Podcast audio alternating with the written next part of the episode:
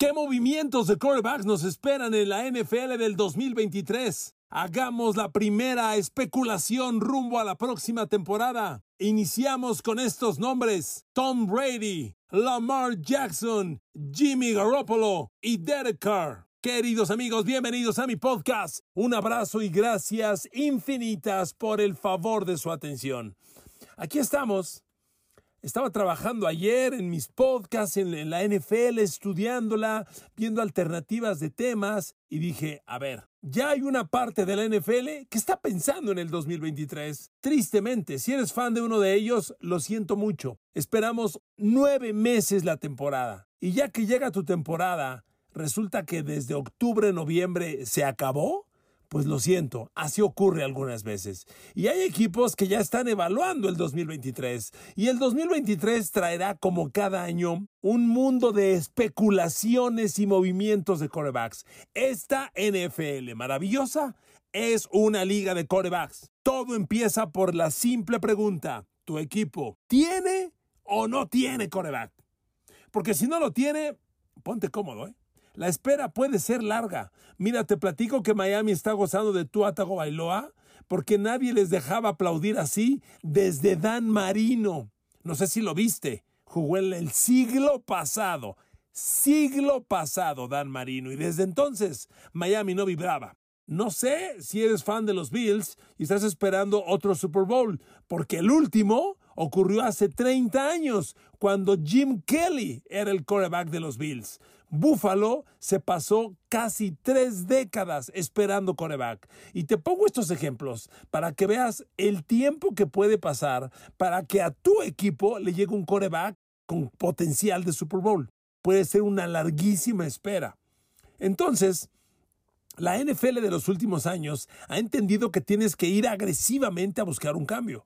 Pregúntele a Denver, que le puso y logró en 250 millones de dólares llevarse a Russell Wilson de Seattle a Denver. Claro, hoy Russell Wilson ya para muchos aplica para el peor cambio en la historia de la NFL. Sí, ha sido un fracaso el cambio, no podemos negarlo. Pero bueno, hace dos años Rams hizo lo mismo, se fue por Matthew Stafford de Detroit y levantó el Lombardi. Y hace tres años Tampa hizo lo mismo, se fue por Tom Brady, agente libre de los Pats, y levantó el Lombardi. Entonces, ¿qué nos espera en la próxima NFL? Mire amigos, eh, hay mucho que hablar. Apenas empezamos con este tema. Iremos abriendo espacios en, en las próximas semanas. Pero a ver, arranqué con esos cuatro nombres. Ahí le dejo. Tom Brady, agente libre la próxima temporada. Agente libre. ¿Qué significa eso? Juega en el equipo que quiera, y no hay que pagar nada a cambio por él, es decir, no hay que hacer una transacción de intercambio. Brady va a donde quiera, a donde quiera Brady, donde quieran abrirle las puertas. ¡Wow! Eso abre muchos escenarios. Tom Brady es de San Francisco. Él es fan de los 49ers. Tom Brady fue al Candlestick Park, ya desaparecido, cuando Joe Montana lanzó el pase de touchdown a Dwight Clark para ganar la final de la Conferencia Nacional en 1981 y llevar a los Niners a su primer Super Bowl. Brady, niño, estaba en las tribunas de ese partido. Brady es fan de Joe Montana. A Brady le encantaría jugar con los 49ers, le fascinaría. Y los 49ers tienen un super equipo. Yo no sé qué va a pasar con ellos este año. Es mi pronóstico de Super Bowl. Pero si algo le falta a los Niners, es coreback. Jimmy Garoppolo, ojalá le alcance. No lo sé. Iniciando la temporada yo les dije, yo apuesto a que Jimmy Garoppolo, como todo en la vida, intenta, falla, aprende, trabaja, madura, crece y conquista. Bueno, esa fue mi apuesta. Hoy, después de 10 semanas, yo no veo un Jimmy Garoppolo muy evolucionado, muy transformado, muy crecido, muy maduro. No. Y el año que entra San Francisco se mantiene con Nick Bosa, con Nick Bosa va a ser agente libre, tendrán y le van a pagar. Pero vaya, el mismo equipazo de San Francisco sigue el año que entra. Y Jimmy Garoppolo también va a ser agente libre. Mmm, qué interesante, ¿eh? Qué interesante. Y San Francisco, según se dijo, antes que Tampa Bay, estuvo coqueteando un poco con Brady al salir de Nueva Inglaterra y no pasó nada. Y hoy San Francisco debe decir, carajos, me equivoqué. Brady le dio un Super Bowl a Tampa. A lo mejor lo tendrían los Niners. Bueno, esa especulación se puede revivir porque Brady va a ser agente libre. Híjole, ahí se la dejo, amigos. Bueno, uno. Otro escenario, Lamar Jackson.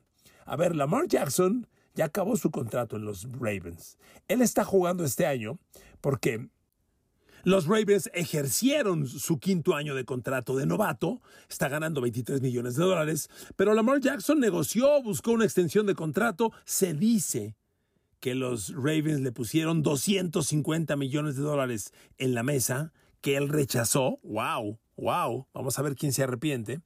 Y, bueno, el tema es que Lamar Jackson, acabando la temporada de los Ravens, es agente libre. Yo creo que van a continuar, se van a arreglar.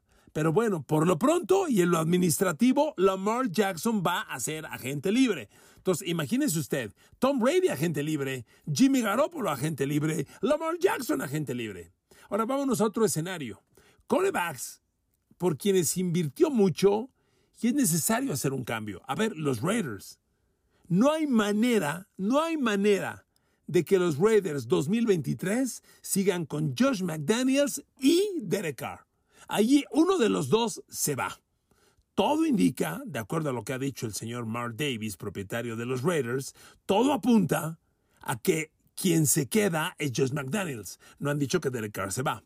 Pero si esto aplica, Derek Carr se tiene que ir. O sea, este matrimonio Josh McDaniels Carr no ha funcionado. El equipo es un desastre. Para mí el que se tiene que ir es McDaniels, pero sí o sí. Es más, desde ya, desde ya. Pero bueno, yo a Derek Carr le he creído y le sigo creyendo, a pesar de los malos resultados. La dignidad que tiene este hombre la enseñó la semana pasada, que digo la semana pasada, el lunes, cuando en conferencia de prensa empezó a llorar de la impotencia que tiene. Ok, pero Derek Carr tiene un nuevo contrato con los Raiders. Y entonces no sabemos qué va a pasar. Porque a Derek Carr le, le, le, hicieron un contrato por 120 millones de dólares en tres años. Usted dirá, wow, 40 millones al año, ¿cuánta lana? Sí, este año inicial, el que está cumpliendo, está totalmente garantizado, de acuerdo. Pero el segundo año, ¿qué cree? Si lesionan a Derek Carr, está garantizado. Si Derek Carr, si acabando esta temporada, acabando el Super Bowl, un día después, los Raiders dicen siempre no, se acabó el contrato se acabó. El contrato de Derek Carr 2023 es garantizado si continúa tres días después del Super Bowl. El Super Bowl próximo, que es el 12 de febrero del 23. O sea, para el 15 de febrero, Derek Carr tiene contrato garantizado en los Raiders 2023 o antes lo pueden cambiar, cortar, deshacer. Entonces, eso hace a Derek Carr un coreback disponible. ¿Ok? Lamar Jackson, Tom Brady, Jimmy Garoppolo, los tres sin contrato, agentes libres, se van a donde quiera. Valórele usted. Y ahora Derek Carr, moneda de cambio. Último escenario. ¿Cuántos equipos le gustan a usted que en este momento claramente no tengan coreback del futuro? Mire, considerando que Jets, y pongo estos dos ejemplos porque son muy parecidos, considerando a Jets y a Giants, con dos claros corebacks mediocres que no han crecido, que no han madurado, pero que los equipos están aferrando en ellos. Considerando que ambos continúan con, con, ese coreback, los equipos que en mi apreciación personal claramente no tienen coreback al momento y tendrían que buscar uno son los siguientes. Houston, los Colts, aquí hay que preguntarnos si Matt Ryan salva la temporada de Colts, Matt Ryan va a seguir el año que entra. Todavía tiene juventud, bueno, no, no juventud, tiene una edad en la que podría seguir. Si el proyecto Colts, como empezó, fracasa, Ryan se va. Entonces, Houston, Colts de Indianapolis, Raiders en este caso, llevamos tres. Sigamos con la cuenta. Detroit, cuatro. Chicago dice que se queda con Justin Fields. Híjole, Justin Fields es un coreback corredor, no pasador. Dicen ellos que se lo quedan. Bueno, ahora sí que el que por su gusto muere hasta la muerte le sabe. Detroit es el cuarto. Atlanta, claramente, Marcus Mariota no es el futuro del equipo. Van cinco. Carolina, seis. Por favor, Baker Mayfield, Sam Darnold. Nueva Orleans, siete. Dejémoslo ahí. Siete equipos claramente, cuando menos, no tienen coreback la próxima temporada. Y en el escenario, como se le digo yo, están Tom Brady, Lamar Jackson, Jimmy Garoppolo, Derek Carr. Pues ahí hay cuatro bien interesantes.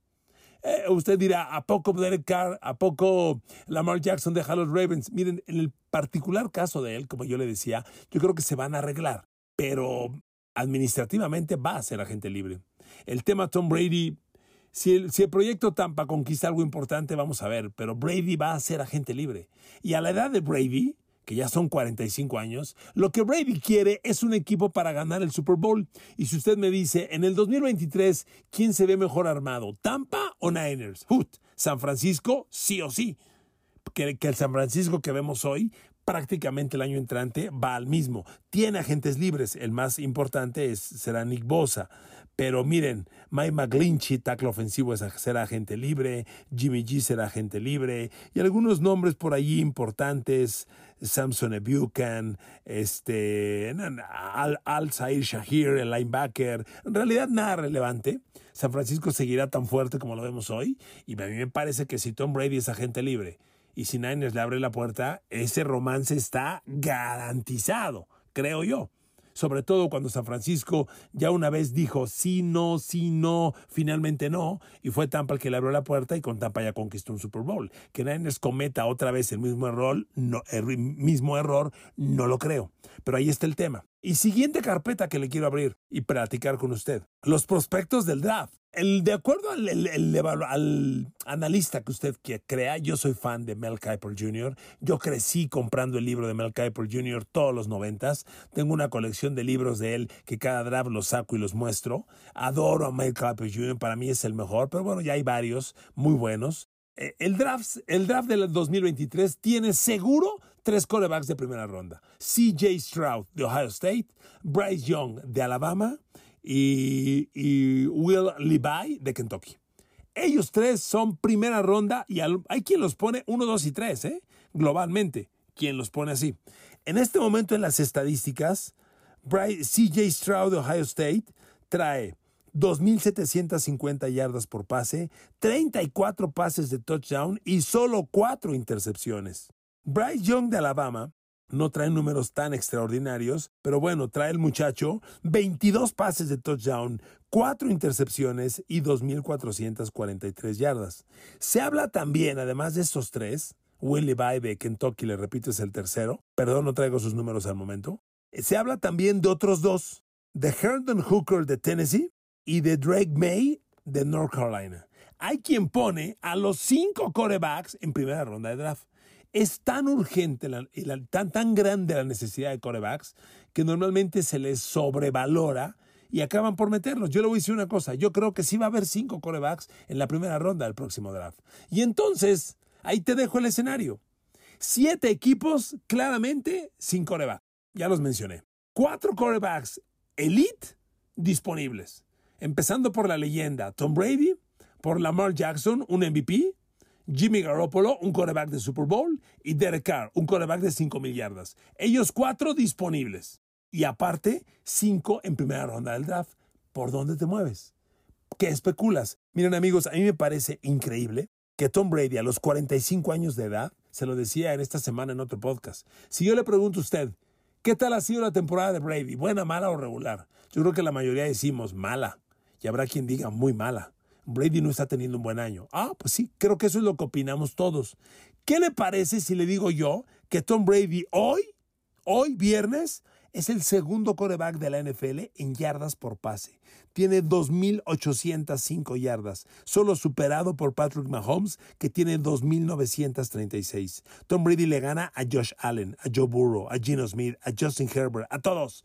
Es el segundo lugar a los 45 años de edad, cuando todos pensamos que está en un mal año. Imagínese, por eso es quien es. Si en un mal año es el segundo coreback con mejores, con más yardas por pase, pues por eso tiene siete Super Bowls el señor. Es una locura. Entonces, amigos, va a ser bien interesante lo que pase con, con, con Tom Brady, pero el escenario que estamos empezando a plantear usted y yo se va a definir a partir de lo que pase el fin de temporada. A ver, si Tom Brady rescata a Tampa y lo mete a playoffs y lo lleva lejos, yo que Tampa le digo, quédate otro año. Porque mire, usted piense por Tampa Bay. Ok, se va Tom Brady. ¿Y cuál es tu escenario? ¿Tienes lana para pagarle a Derek Carr? ¿Te interesa la apuesta de Derek Carr? Órale. ¿A poco apuestas por Jimmy Garoppolo? Digo, si ya eres Tampa y ya tuviste a Tom Brady, perdón, pero ni Derek Carr, ni Lamar Jackson, ni Jimmy Garoppolo llenan ese puesto.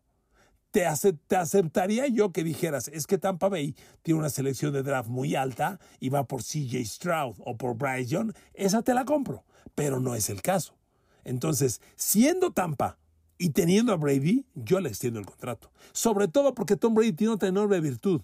Tom Brady no va por los 50 millones de dólares anuales que sí Aaron Rodgers. Brady dice, a ver, yo lo que quiero es un Super Bowl y si aquí me acomodo, ¿cuánto te queda? ¿Por cuánto nos arreglamos? Y a Brady lo firmas con veintitantos millones, que no es poca lana, pero para el mundo del NFL es la mitad de lo que vale un coreback elite, un coreback top. Entonces, esa virtud enorme tienes si el escenario es Tom Brady. Si el escenario es Lamar Jackson, perdón, o le pones 250 millones o el joven no va a firmar. Yo creo que si, si es verdad que Ravens le puso a Lamar Jackson 250 millones y Lamar dijo que no, con este año que no le está yendo bien a Lamar Jackson, honestamente, aunque, aunque Baltimore se ve bien como equipo, Lamar Jackson no tiene un gran año como coreback. Digan lo que digan. Yo, si fuera Lamar Jackson, digo, ¿sabes qué? Safín Zafado, si agarra los 250 y se los van a poner en la mesa otra vez, creo yo. Lo de Carr ya lo planteé. O se lo quedan los Raiders o lo dan de baja. Y entonces, siendo agente libre, Derek Carr le va a interesar a alguien. Derek Carr es un coreback elite, aunque no haya ganado Super Bowl. Y el escenario de Jimmy Garoppolo, pues miren, Jimmy Garoppolo es un plan B para muchos. Yo entiendo que vayas por Brady o por uno de los del draft cotizados, pero Jimmy Garoppolo es un coreback que si le pones un equipo competitivo, Jimmy Garoppolo te va a hacer la chamba. Ya sabemos lo que no le alcanza. Jimmy Garoppolo no va a lanzar 5 mil yardas una temporada y 40 de touchdown como, como Patrick Mahomes. Eso no lo va a hacer Jimmy Garoppolo, pero te puede llevar un equipo bien. Garoppolo puede ser el plan B de muchos equipos. Entonces ahí está como moneda de cambio. Y los cinco corebacks del draft. Pero miren, un coreback de draft es un misterio. Depende al equipo que vaya las condiciones del equipo. Ve a Kenny Pickett en Pittsburgh. A ver, es el único coreback de primera ronda de draft en el pasado draft. Trae dos de touchdown y ocho intercepciones. Claro, mucho es la pobreza de situación en la que lo metió Tomlin al campo y el equipo mediocre que tiene Pittsburgh ofensivamente hablando. Pero como quiera que sea, es el mejor, mejor coreback de este draft y trae dos de touchdown, ocho intercepciones. Entonces, un novato tampoco te garantiza llevarte al Super Bowl. Y un novato tiene un proceso, un proceso que en ningún caso es corto. ¿eh? Un proceso corto de un coreback novato debe ser tres o cuatro años. Y ya me fui muy corto. Entonces, son muchas valoraciones que se tendrán que manejar próximamente. Pero amigos, así empezamos el escenario. Ahí se lo dejo. ¿Quién es su equipo? ¿Ustedes de Pittsburgh? Yo creo que Pittsburgh apuesta por Kenny Pickett del segundo año. Es lo lógico. Pero a Kenny Pickett hay que ponerle un veterano que pueda hacer un buen relevo, como lo puede ser Mason Rudolph, creo yo, como lo intentaron con Trubinsky, pero Kenny Pickett tiene que ser la apuesta. Hoy en día la NFL es, es, es, una liga de corebacks, tienes o no tienes. A mí me sorprende que Jets y Giants sigan aferrados a Zach Wilson y Daniel Jones cuando son dos corebacks que no han ganado nada. Pero bueno, son dos equipos que tendrán que hacer valoraciones muy serias. Miren amigos, alrededor de esta posición se mueve todo en la NFL, todo, porque tener coreback o no tenerlo significa existir o no existir, porque quienes no lo tienen compiten, pero no aspiran a nada al menos en el corto tiempo. Amigos, gracias por escuchar este podcast, les mando besos y abrazos, gracias por su atención, que Dios los bendiga y nos oímos mañana sábado con Pix NFL. Saludos.